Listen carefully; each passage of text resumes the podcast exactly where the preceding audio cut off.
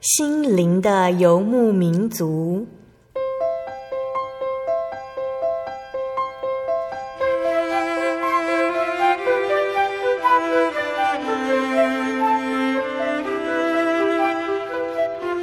在这个谁都不管谁的后现代社会里，每个人的心灵都是游牧民族。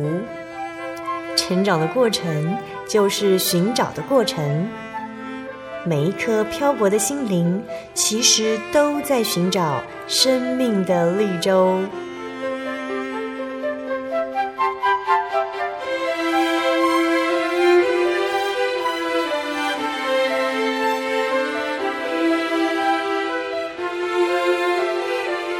本节目由真耶稣教会台湾总会制作，欢迎收听。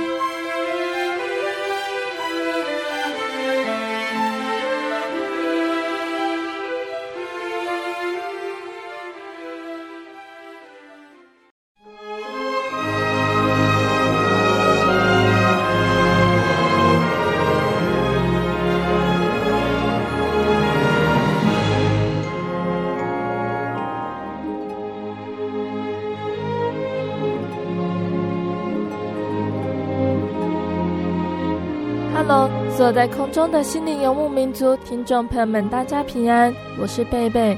听众朋友们，这个星期过得好吗？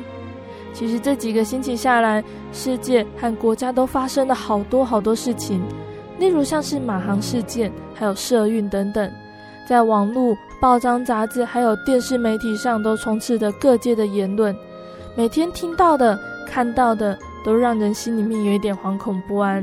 好像一颗心一直悬在空中，不知道什么时候事情才会解决，而且有好多事情变化的真的好快，人的力量很微弱，每个人都带有自己的软弱，我们无力也无法去改变什么。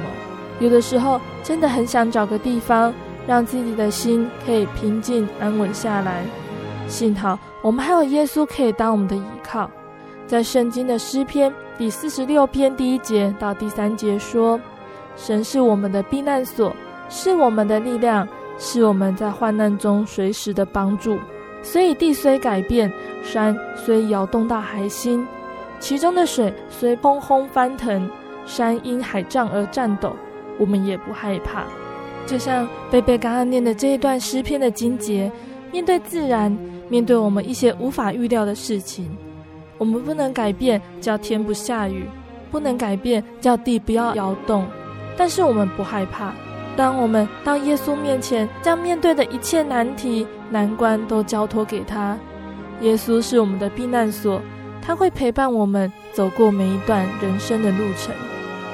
今天心灵游牧民族要播出的节目是第九百零九集《小人物悲喜，救恩临到我家》。我们邀请到的是真耶稣教会松山教会的苏里赵梅姐妹，赵梅姐要来节目上跟听众朋友们分享她的家族是如何来信耶稣的呢？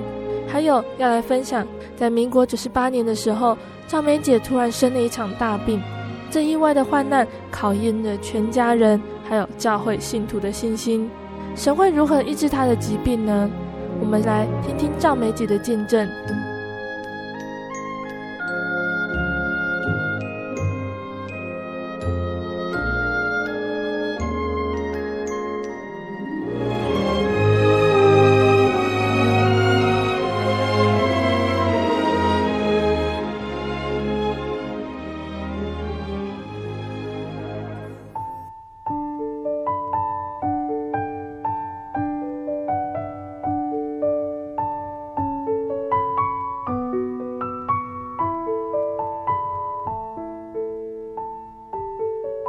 我们先请赵梅姐来跟所有的听众朋友们打声招呼。哈利路亚，很高兴，我是松山教会的李兆梅，在松山教会聚会。我是从小信主，那在我的身上，还有在我父母的身上，看到的耶稣奇妙的作为，还有他奇妙的恩典，想在这边跟大家分享。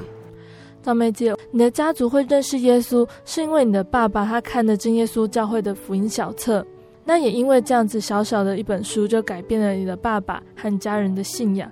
可不可以详细一点告诉我们那个时候的情况呢？哦，我爸爸他是生长在一个农业社会，哎，就在嘉义县民雄乡的一个小村庄，叫做江厝店，也就是现在的新中村。嗯，那那个地方那个村庄都是都是拜偶像的，都是拜佛的。那我家也不例外。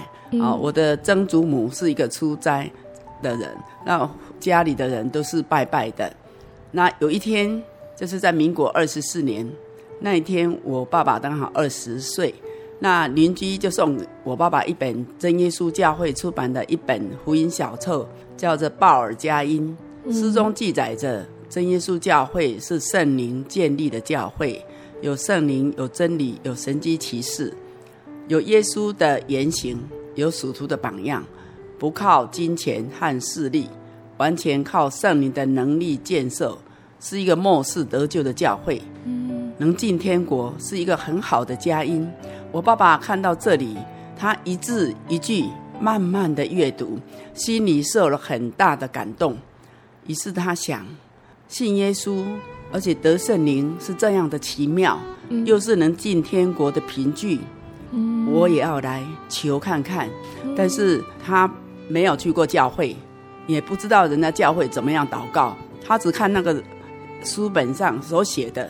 他就说跪下来，虔诚的跪下来，双手合十，然后就向他祈求，那天上的神就会赏赐圣灵给你。他有这一股单纯的信心，所以他就把这个字念起来。他说他念哈利路亚的时候不会念，他就用台语发音，直接发音就念哈利路亚赞美亚说，求圣灵充满我的心。啊，哈利路亚在他来说，他说很难念，所以他就把这一个句话记起来。他说很不习惯，这样要祷告用念这个字句很不习惯，但是他还是慢慢的用心的把它背起来。背起来以后，他不敢让人家知道他要去信耶稣，所以他就早晨起来就躲到谷仓里面去，在那边没有人看到，但是又不敢大声的祷告。他是很虔诚，但是很小声的祷告，念着哈利路亚赞美耶稣，求圣灵降临充满我的心，伊安尼祈祷。祈祷一点钟？哎，无得到啥物，他没有灰心，他下了最大的决心。一讲好，我那我从明天开始，我一天要三次，就是早上、中午、晚上，利用他去田里工作回来的空档，要继续的祈求。到了第四天中午，他祷告约半小时，很奇妙，他就得到圣灵。当他念哈利路阿赞美耶稣的时阵，忽然间感觉从上面有一股电流从头上这样浇灌下来，嗯，圣灵就充满他的心，他的心中非常的喜乐，同时他的舌头开始跳动，他讲出那种连他也听不懂的话来，啊身体开始震动，而祷告了一小时，他说他的意识没有丧失，然后连屋外的杂音也听得很清楚，嗯。他知道，他所领受的是圣灵，跟鸡同的灵完全不一样。嗯，这是感谢主耶稣的恩典。为什么我会提到鸡同的灵？因为我家对面有一个鸡童，每次人家来求神问佛的时候，他都会踢挡。嗯、那他乩童啊，那个邪灵上身的时候，他的思想、他的言语都没办法控制，都由那个一种灵来控制着他。那等他那个灵退掉了以后。我发现，因为他住在我家对面，就看到他那个灵退掉了以后，就在休息了好几天，身体非常虚弱。但是我爸爸得到的这个灵不一样，当他停止了以后，他心中不但是很喜乐，而且是完全就跟刚才一样，没有说受到这个灵的控制。所以他知道这个灵跟那个鸡童的灵不一样，所以这就是圣灵。所以他很高兴，心里面也非常喜乐，因为他渴慕圣灵。那么神呢，就将宝贵的圣灵赏赐给他。圣经上说，神是公义的，从不偏待人，凡虚心追求的，主必垂听。在路加福音九章十一节里面记载，凡祈求的就必得着，叩门的就给他开门。所以他在这边虔诚的祈求，神都知道，神就赏赐了圣灵给他。那他得到圣灵以后，他的性情有很大的改变。这是圣灵的力量改变了他，使他成为一个很温和的人。那他想说，如果我现在信耶稣，偷偷的信耶稣，我的行为若不改变，我怎么样能够说服家里的人？怎么样能够带领家人来归主呢？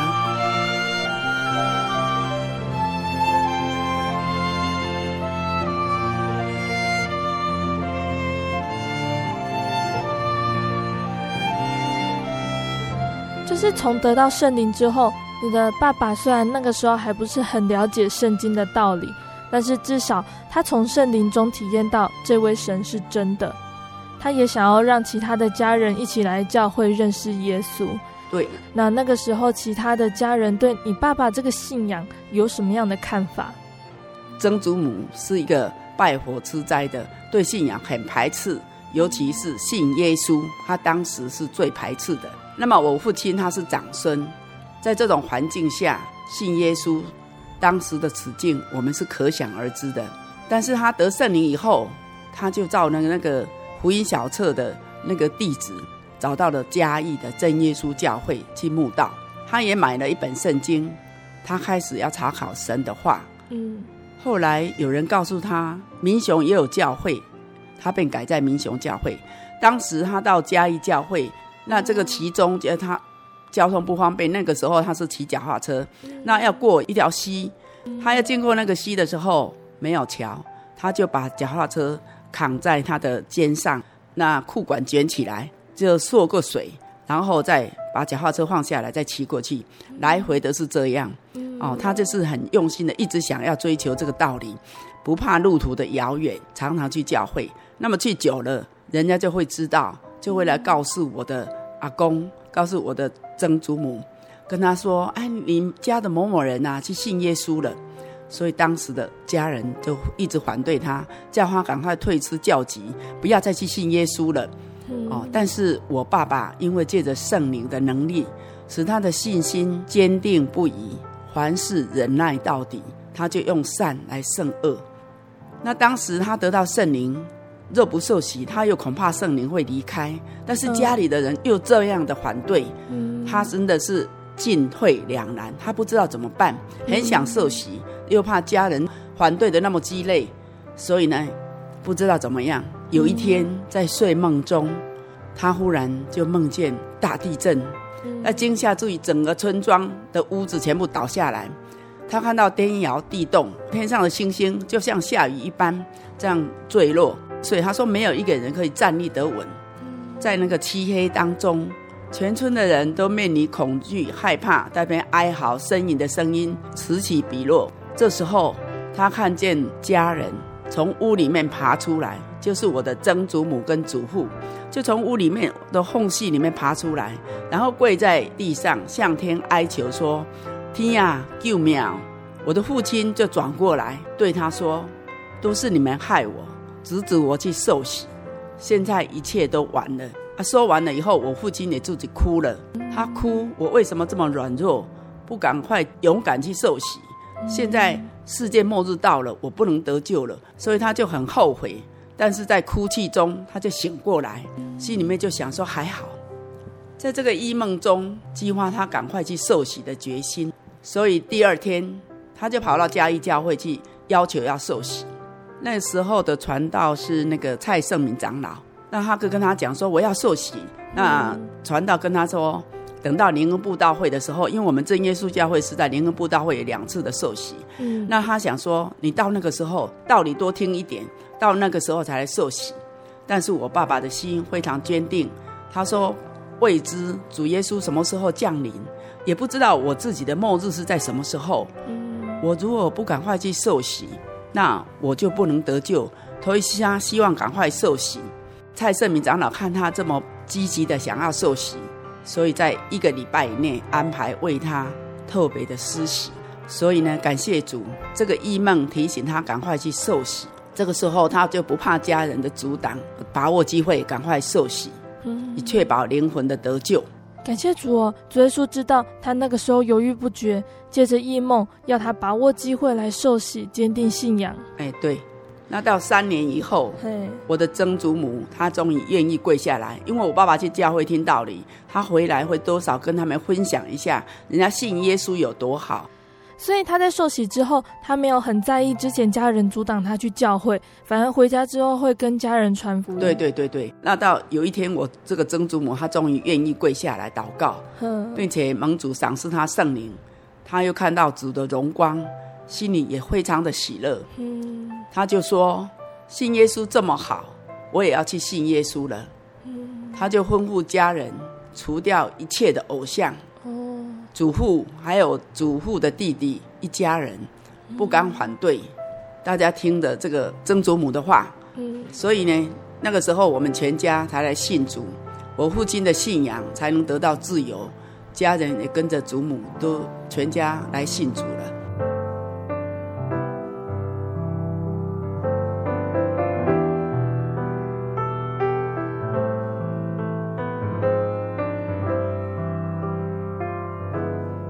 那真是很感谢神哦！他刚开始信耶稣的时候，一直受到家人的阻挡，那没想到神就为他开路了。那赵妹姐的爸爸后来会想要献身当传道，是因为他曾经在你的祖父生重病的时候许愿。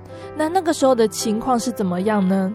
在民国三十八年，我祖父生染恶疾，嗯、就是腹部长疮，这些年吧，啊，就是在民雄的医生的地方动了手术。嗯但是动手术开刀以后继续治疗，医生说不久人世，因为他那个伤口一直没办法愈合，嗯、那没办法愈合，一直流脓。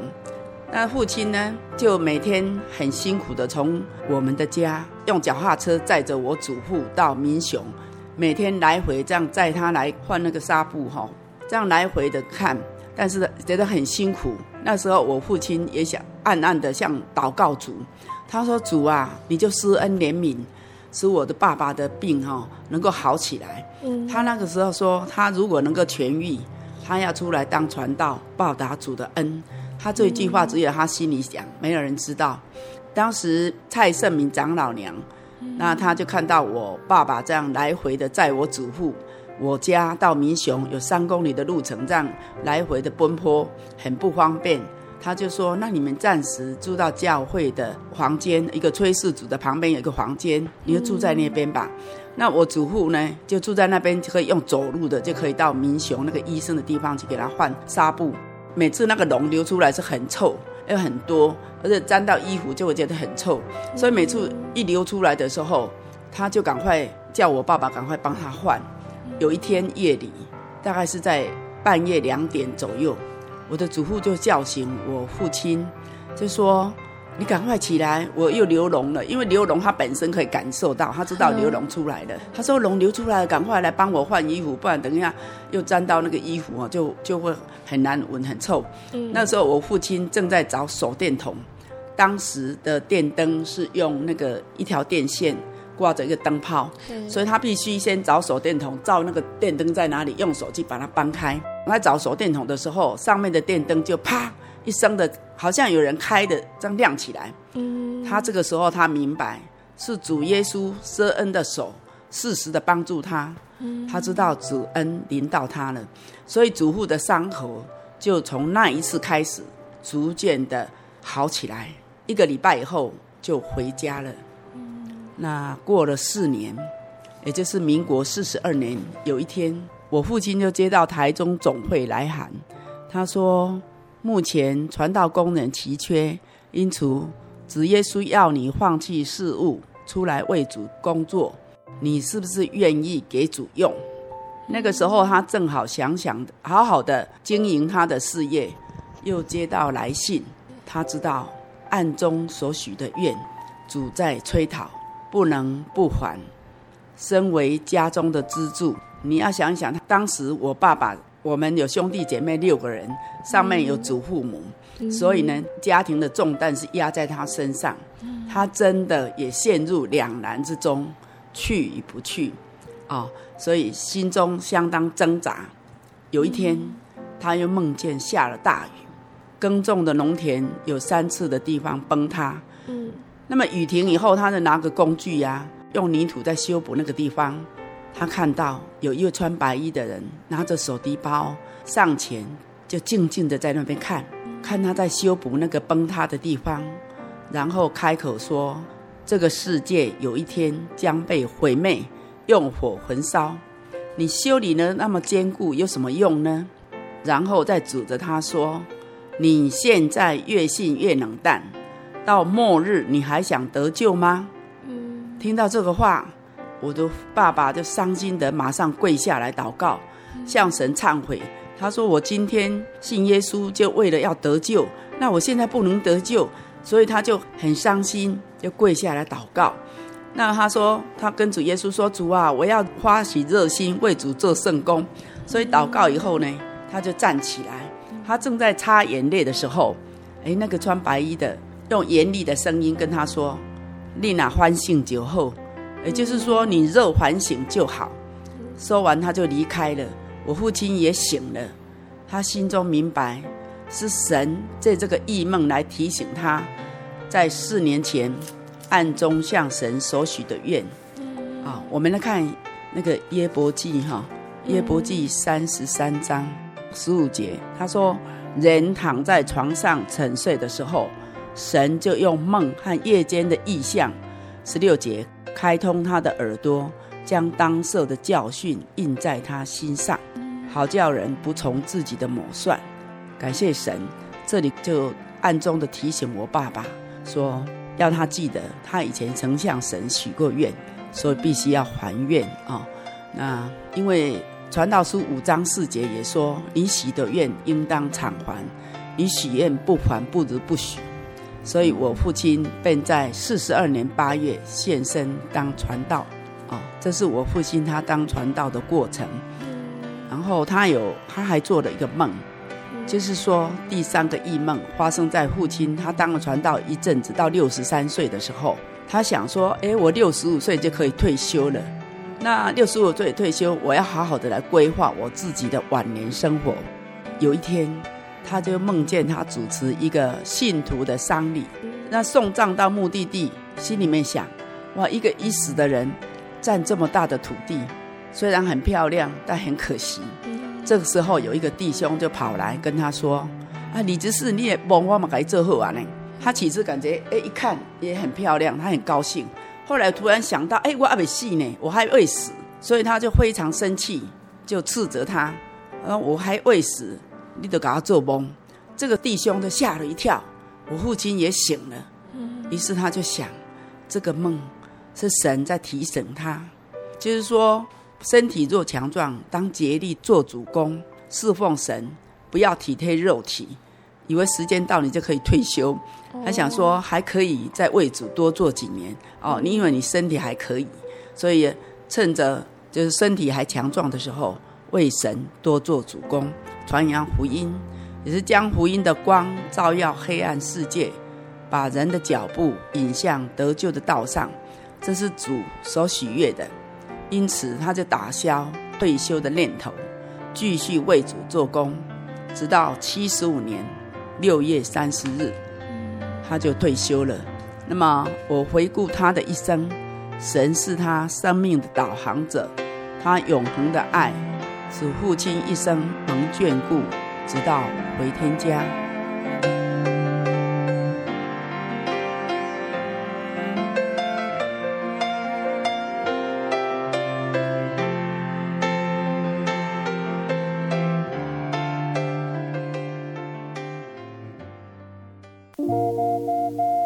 您在街上曾经看过这样的招牌“真耶稣教会”吗？也许您很想，但是却不好意思进来看看。其实我们真的非常欢迎您。下次当您再路过真耶稣教会时，欢迎您进来与我们同享神的恩典。真耶稣教会，台中邮政六十六至二十一信箱，欢迎来信，愿您平安。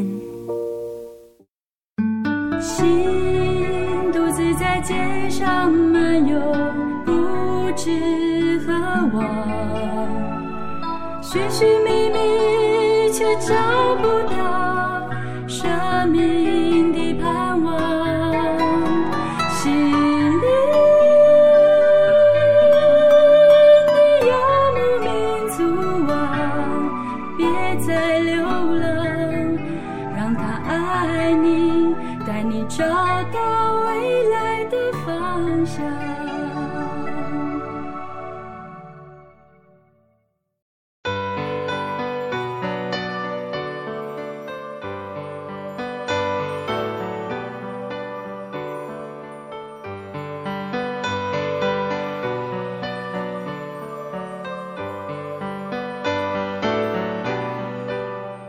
亲爱的听众朋友们，欢迎回到心灵的游牧民族，我是贝贝。今天播出的节目是第九百零九集《小人物悲喜，救恩临到我家》。节目邀请到的是真耶稣教会松山教会的苏里赵梅姐妹，她要来分享她的家族信主经过，还有主耶稣在她身上的恩典见证。在上半段节目，赵梅姐已经跟大家分享了她的家族会来信耶稣，是因为她的爸爸看了真耶稣教会的福音小册，凭着单纯的信心祷告受洗。她的家人从原本反对的态度，看见她爸爸的改变，也一起来接受福音了。那在下半段节目，赵梅姐要继续来分享耶稣在她的身上有什么奇妙的恩典，让赵美姐更加顺服信靠这位真神呢？听众朋友们，千万别错过喽！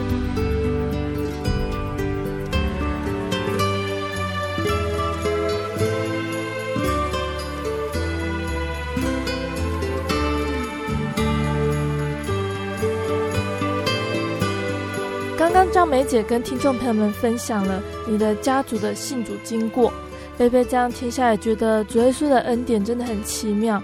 他借着圣灵还有异梦来提醒信徒的信仰。主耶稣真的是很认识、很了解每一只属他的小羊，让小羊不会受到世事的伤害，不会走偏他的道路。那这样一份很宝贵的信仰传承下来，主耶稣在你的身上有很多奇妙的恩典，可不可以跟听众朋友们分享呢？好，诶，我从小跟着父母就到教会，从长辈、从阿公、阿妈还有曾祖母的身上，看到神的慈爱跟奇妙的作为。这个阶段，我属于风闻有神，好像是爸爸妈妈他们信的神，哎，都好像有体验。但是我本身是没有体验。但是直到了结婚生小孩以后，我去经历神的恩典。因为从孩子们的身上，每一次发生事情，我们就要面对这个事情，就只有跪下来祷告啊。那我先说，我本身有很多见证啊。因为我身体一向是属于比较虚弱的类型，所以我曾经去给医生看，那个医生跟我说啊，我的身体是属于丙级的，因为气管非常脆弱，每次感冒我一定是咳嗽，那咳嗽咳得很厉害，有时候一咳就是将近一个月，那么一直咳咳到最后咳出了那个肺部破了一个洞，那每咳必流血，有一天都把血咳出来，咳了差不多一个大碗这么多，医生说。你趁你你还年轻，把你的肺部切掉一半，这样一劳永逸。但是我婆婆说，医生常将人当试验品，万一失败怎么办？那时候我小孩子都还小，那万一失败了，这些孩子怎么办？所以婆婆不赞成我开刀。那我爸爸也打电话来勉励我，要有信心，专心靠主，主恩够用。他给我见证，一个教会有一个同龄，他的肺部都干掉了，靠主活得好好的，所以要我一定要有信心。他说主耶稣一定会看顾你，他再一次的勉励我要有信心。所以呢，我就借着祷告，全家人为我祷告，我的肺部就慢慢好起来。我记得在七十二年我搬到台北的时候，我曾经去台北的防老协会照 X 光。他说：“我肺部已经看不出那个洞，但是已经纤维化。感谢神，这是神的一个恩典记号。哦，我当时没有开刀，就是靠着祷告，主再一次的怜悯我，医治我，使我的肺部再度的好起来。那么在诗篇八十六篇第六节到第七节说：耶和华，求你留心听我祷告，垂听我恳求的声音。我在患难之日求告你。”因为你必应允我，嗯，所以那时候我们就抓住神的应许，因为神是慈爱的，他会帮助我们，所以只要向他多祷告。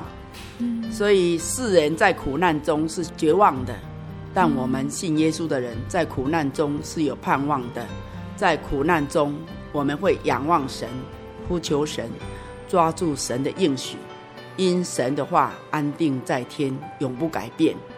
耶稣基督，择日、今日一直到永远是一样的，所以我所信奉的耶稣，从我的祖父、曾祖母、爸爸到我的身上，一样慈爱的照顾着我们。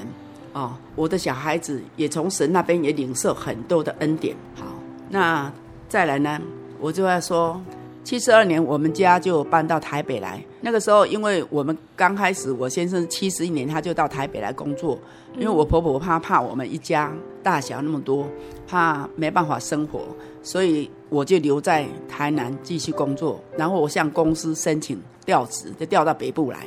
那感谢神，就让我顺利的调到台北来。那我到台北来，我是在样品室里面工作。那样品室跟公司在一起。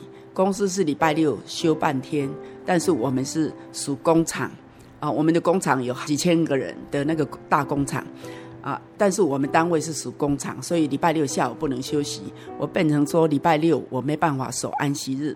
八十三年的时候，我曾经向我们的公司总经理申请，我说希望我能够礼拜六下午休息，但是我把这礼拜六上午的四个小时，我把它分摊到一到五。这六天当中啊，我把它分摊掉，然后让我们礼拜六下午能够休息。嗯，但是我们的总经理不准，他说呢，他这样他整个工厂会乱掉。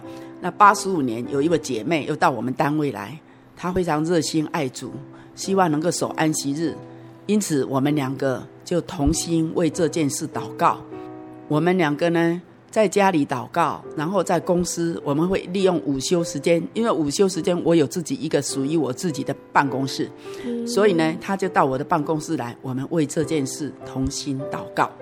八十五年的五月份，我再第二次向上级反映，还是不准，嗯、我们就更加用心同心的祷告。嗯、那到六月三号，我就再度申请，因为我一直想要守安息日，嗯、但是不能守安息日，所以我就。六月三号，我就写了签呈，然后拿上去，请我们总经理帮我签。他这一次看了一看，他提笔竟然签了六月一号生效。感谢神！这时候我很震惊。我是六月三号拿去的，他签的是六月一号。六月一号是个特别的日子，是我的先生当负责人的第一天。这不是巧合，是神的恩典。所以我我非常感谢主，神真的是很恩待我。所以很感谢主哈，就是说在六月一号这一天，我们就是全家人可以来守安息日啊。嗯，这真的不是巧合，是神的恩典哈。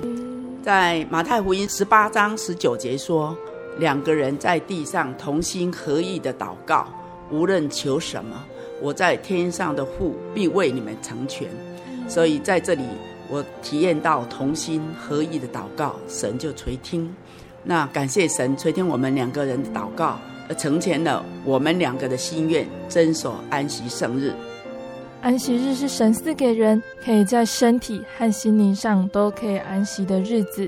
安息日也是纪念神创造世界、纪念神的救恩，还有让人可以更积极盼望将来在天国永远的安息。所以，听众朋友们，如果你愿意的话，也可以一起来守安息日。在星期六这一个属神的日子里面，放下工作，安静自己，一起来读经祷告。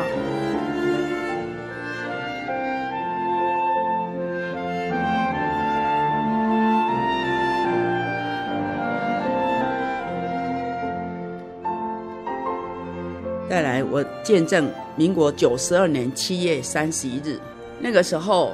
好像诈骗集团非常的流行，啊，我也接到一通电话，他跟我讲说，哎，某某人九十年度的有一笔那个退税的金额是九千九百八十，你都没接到通知吗？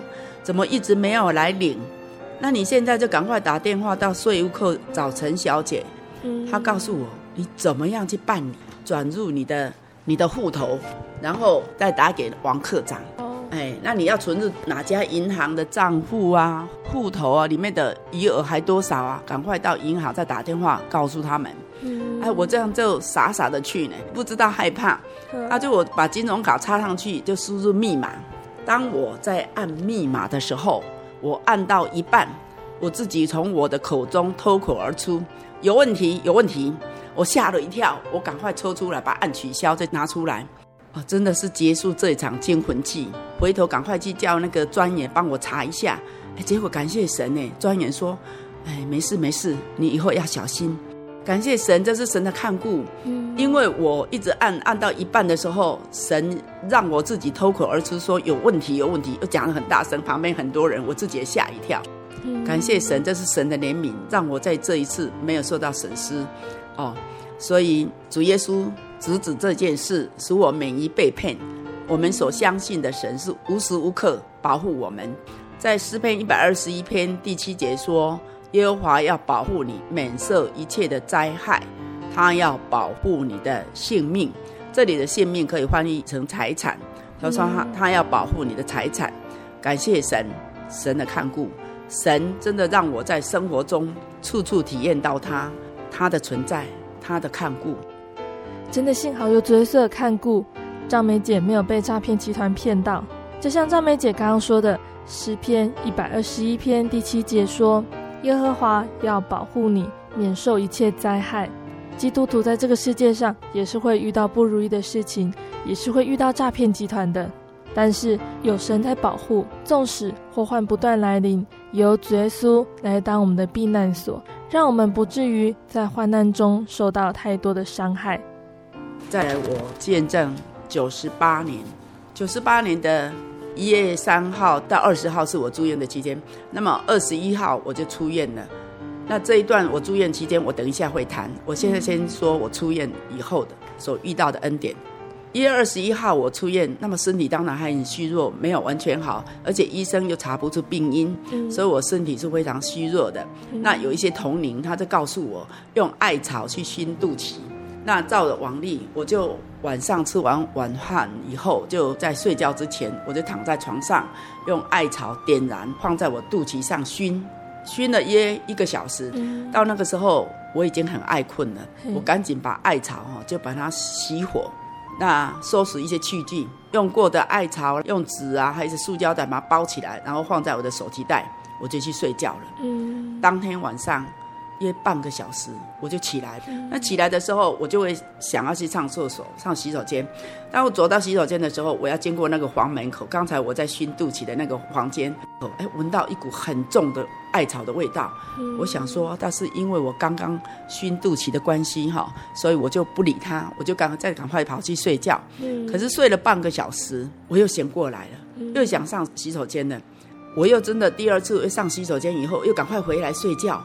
我还是一样闻到那个艾草的味道。到第三次半个小时以后，我又醒来，我就觉得不对劲。为什么我今天老是睡不着觉？半个小时我就醒来一次，啊，一起来我就闻到那个浓浓的艾草的味道。所以我就走进去我刚才新肚脐的那个房间去看。哇，我真是吓了一跳，手提袋都是冒烟，都是烟雾，从那个烟雾这样一直上来。我赶紧把那个手提袋。拿到浴室里面去清理，有烧焦的纸，还有一些松紧带、塑胶盒都烧掉了。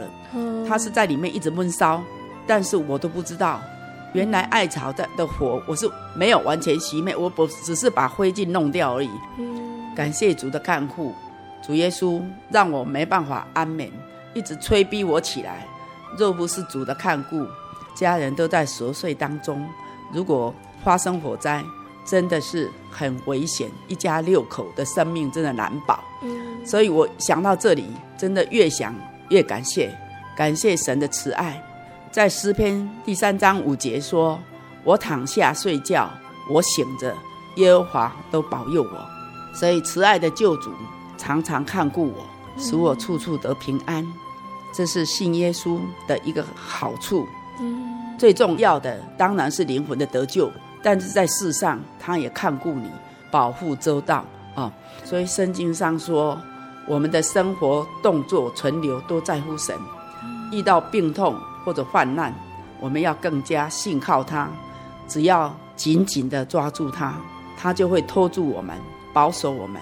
经历病痛与患难，是为了让神的恩典跟能力彰显得更完全，让我体会更多神的爱。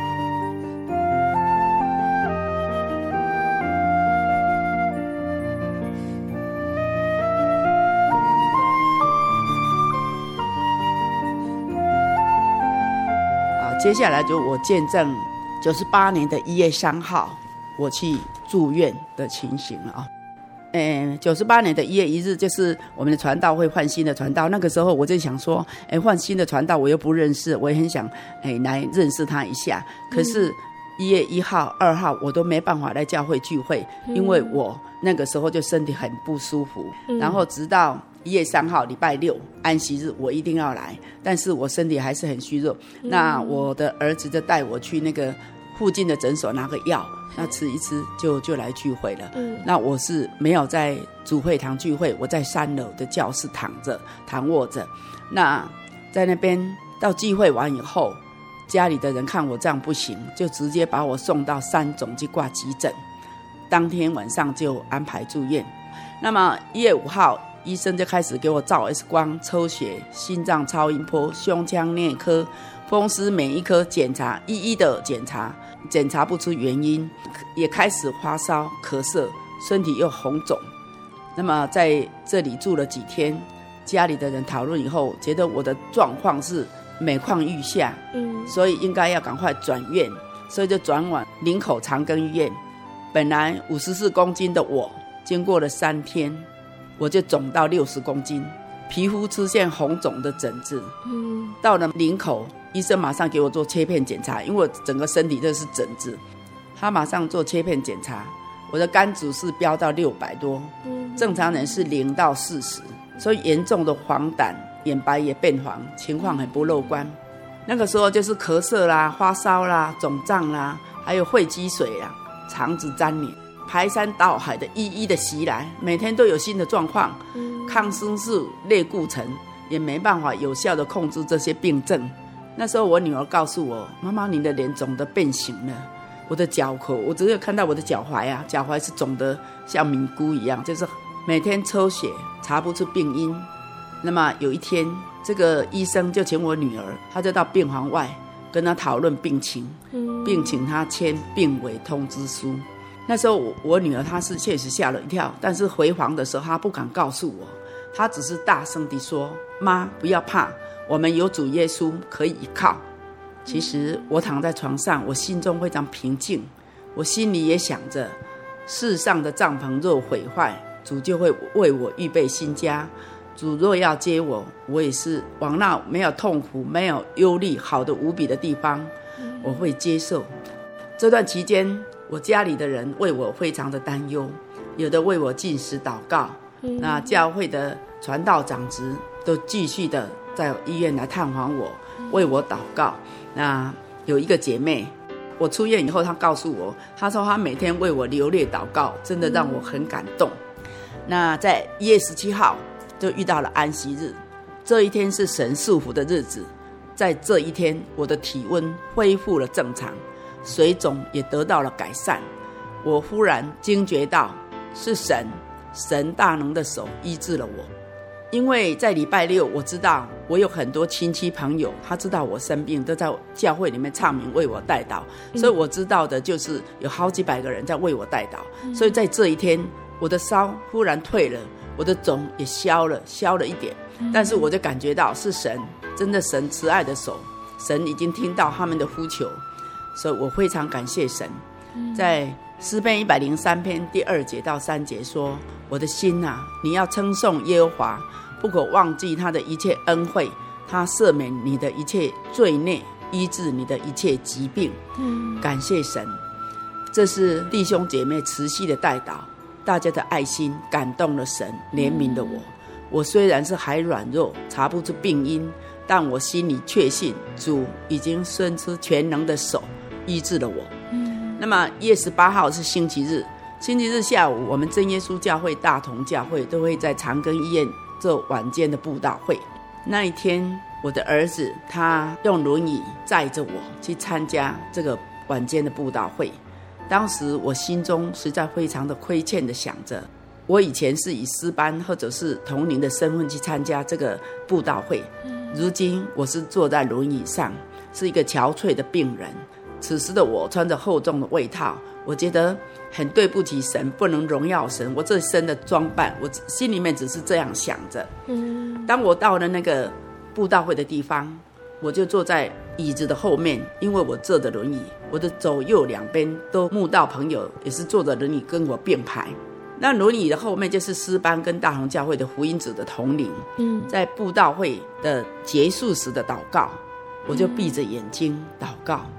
但是我很清楚的看到弟兄姐妹祷告的声音汇成一股河流，缓缓的流着，在这个天花板上这样缓缓的流着。嗯，它不是平平的流，它是律动的，是感觉它是有生命的，这样流着。然后从我的左边这个慕道朋友哈，轻轻的移开，换换右边的引龙开了，然后轮到我，我往后，然后再往前推。当我退到那个我原来的位置的时候，祷告就结束。嗯，在这个奇妙的意象中，神再一次的坚定我的信心，要我明白，神不看重外貌。因为当初我要来的时候，我一直很介意我这个样子不能荣耀神。但是神是看内心的。虽然我的模样是一个憔悴的病人，但神并不轻看。神要我明白，哦，他知道，哦，他是看内心的。因为我所敬拜的神是无所不知的神，因他鉴察众人的心，知道我们的心思意念。圣经上说，圣灵是生命的活水，要从你腹中流出活水的江河。圣灵就成一股河流，在那边流动着，是活泼的，有生命的，浇灌滋润在我们的心田。所以当时我被推回原位的时候，我第一个感觉就是说，神一定医治我，让我完全到完全的康复。嗯，好、哦，人的身体是神所造的，灵魂的生命是神所赐的，因此一切身心的疾病，只要仰望主，主都有全能啊、哦。虽然我的肝指数还六百嘛，已经下降到四百多，嗯，所以一月十九号，也就是礼拜一，我就向我的主治医师说，我要出院，嗯，但是医生不同意，他说肝指数这么高，再降下来，我让你出院。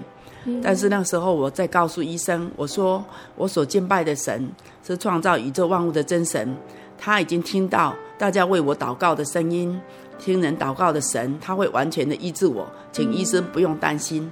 所以这个医生他就终于同意，但是要我去写切结书，出院以后的风险自行负责。所以我就签了切结书，办理出院。那身体虽然还是很虚弱。卫生，我还是这样坚持，我要出院，因为我知道神已经看顾我，啊、哦，我一定会恢复的。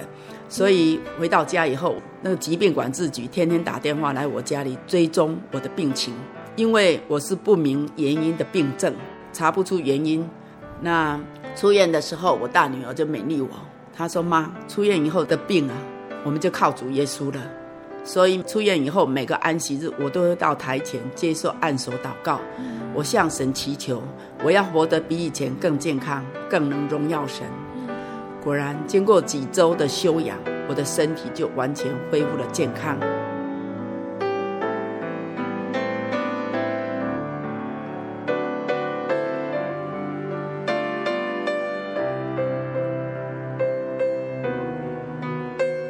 感谢主哦，也谢谢赵梅姐跟听众朋友们分享的很多主耶稣的恩典。她也引用了很多圣经的经节，这些经节平常我们这样看过去不一定会有印象，但是像赵梅姐这样子体会到了恩典，再来看经节，圣经再再都印证了神对我们的爱是何等的真实。那赵梅姐在跟我们分享这么多美好的生命见证之后，赵梅姐可不可以来对收音机旁也想认识耶稣的听众朋友们给些鼓励的话呢？那么，经过这一场生死交关、生命无常的经历，让我深刻体会到主浩大的爱。嗯，我真的感到非常的幸福，白白的领受这么多的恩典，还有这么多同龄关怀带导，让我深感主念一家的美好。住院期间，我的家人就请假轮流来照顾我，陪伴我度过这难熬的十八天。他们在病榻前会读经安慰我，为我按摩或者减轻身体的不舒服。我深深感觉到因着神的爱，所以让我虽然在病痛中，我也感受到主爱的甜美。那现在的我和生病前一样，能够继续为主而活。这次的病痛，让我再一次的体会神够用的恩典和能力，让我更清楚的知道是谁掌管我的生命。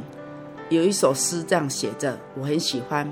在我人生的每一个台阶、每一个小站，神的手总是拉着我，把我带在身边。在人生的旅途上，主的恩典伴随我一生。这样的恩典与爱，只要你愿意信靠他，你也能体验。阿门。亲爱的听众朋友们，我们一起聆听完了张梅姐的生命见证，不知道大家对于这些见证有什么样的想法呢？耶稣在每个人的身上也都有好多好多的恩典。看到张梅姐把每一段见证都仔仔细细的写在笔记本里面，贝贝真的觉得很感动。每个恩典都在告诉我们，耶稣是最值得信赖、最值得依靠的神。如果耶稣他不爱我们每一个人，他哪里会去在意我们的生命里面最需要的是什么？他怎么会愿意为每个人在世上的痛苦、重担还有罪钉在十字架上面呢？而当我们接受了主耶稣，牵着主耶稣的手同行在人生的路上，也要借着圣灵改变我们自己的样式，才会知道主耶稣给的慈爱是何等的丰沛。现在贝贝要播放赵梅姐点播给听众朋友们的诗歌，这首诗歌是赞美诗的三百七十八首，信靠顺服。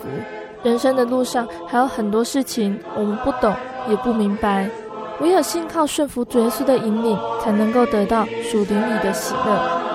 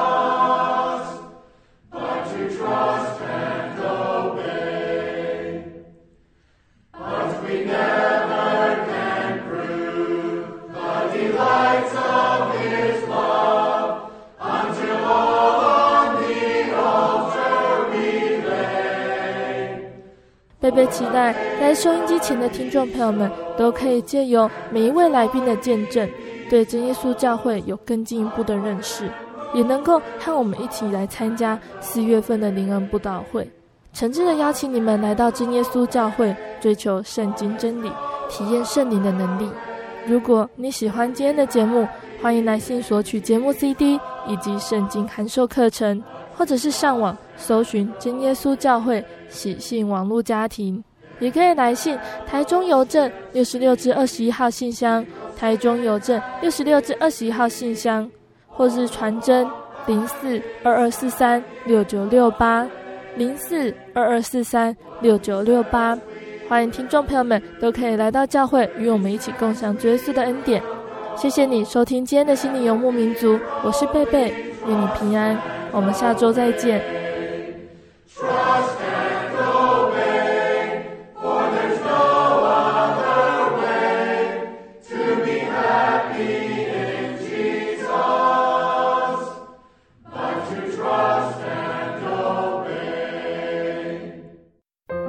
对圣经的道理好有兴趣哦，可是又不知道怎么入门哎。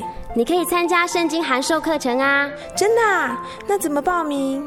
只要写下姓名、电话、地址，寄到台中邮政六十六支二十一号信箱，很快的，你就会收到第一课的课程了。赶快去寄吧。嗯，圣经函授课程能循序渐进的引导您更了解耶稣基督的福音，得到生命的滋润和来自信仰的力量。本课程完全免费，欢迎来信台中邮政。六十六至二十一号信箱，请注明参加函授课程。愿神祝福您。